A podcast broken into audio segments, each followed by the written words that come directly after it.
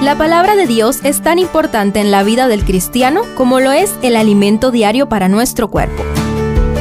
Estudia con nosotros el capítulo del día en Reavivados por su palabra.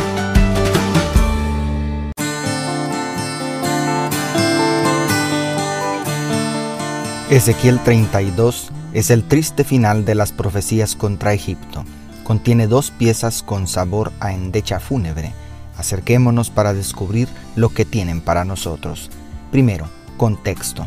Lo más probable es que las dos profecías fueron dadas el duodécimo mes, es decir, marzo o abril del 585 a.C. Esto coloca el mensaje unos ocho o nueve meses después de la caída de Jerusalén en julio del 586 a.C. Cuando todas las falsas esperanzas de una pronta liberación divulgada por los falsos profetas, habían desaparecido. Estas profecías, que tendrían un cumplimiento cercano, fueron dadas como garantía del seguro cumplimiento de toda la palabra de Dios dada en favor del remanente, porque entonces los cautivos que acompañaban a Ezequiel en tierra babilónica tenían dos opciones, rendirse totalmente para olvidar sus raíces y diluirse en la cultura pagana, o aferrarse a la palabra de Dios que prometía una gran liberación al final de 70 años de cautiverio. Ante todas las desgracias que han acontecido y están aconteciendo, ¿cuál de las dos opciones escoges para ti? Segundo, el dragón de los mares.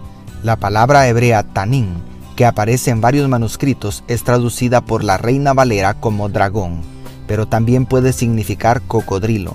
Esta palabra se utiliza para representar al faraón que secabas tus ríos, enturbiabas las aguas con tus pies y pisoteabas sus riberas, como dice el verso 2.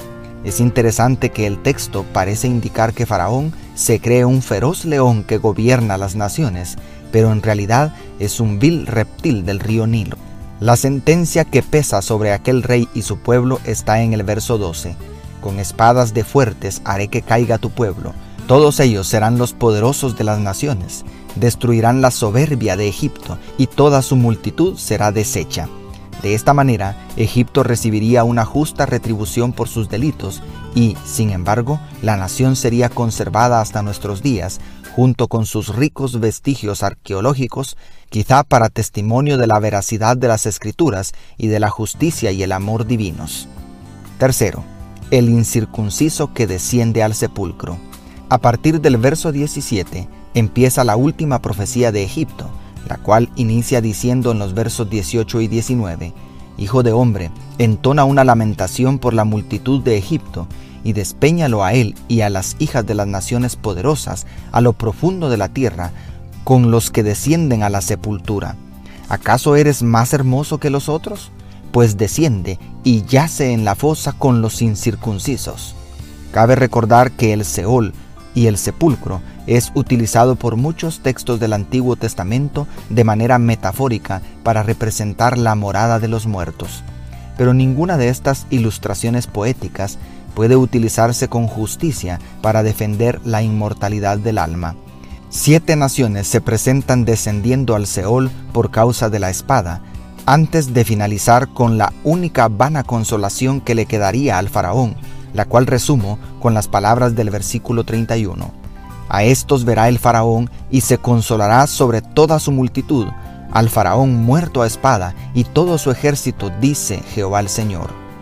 Qué humillante final para el hombre más poderoso del planeta y su pueblo.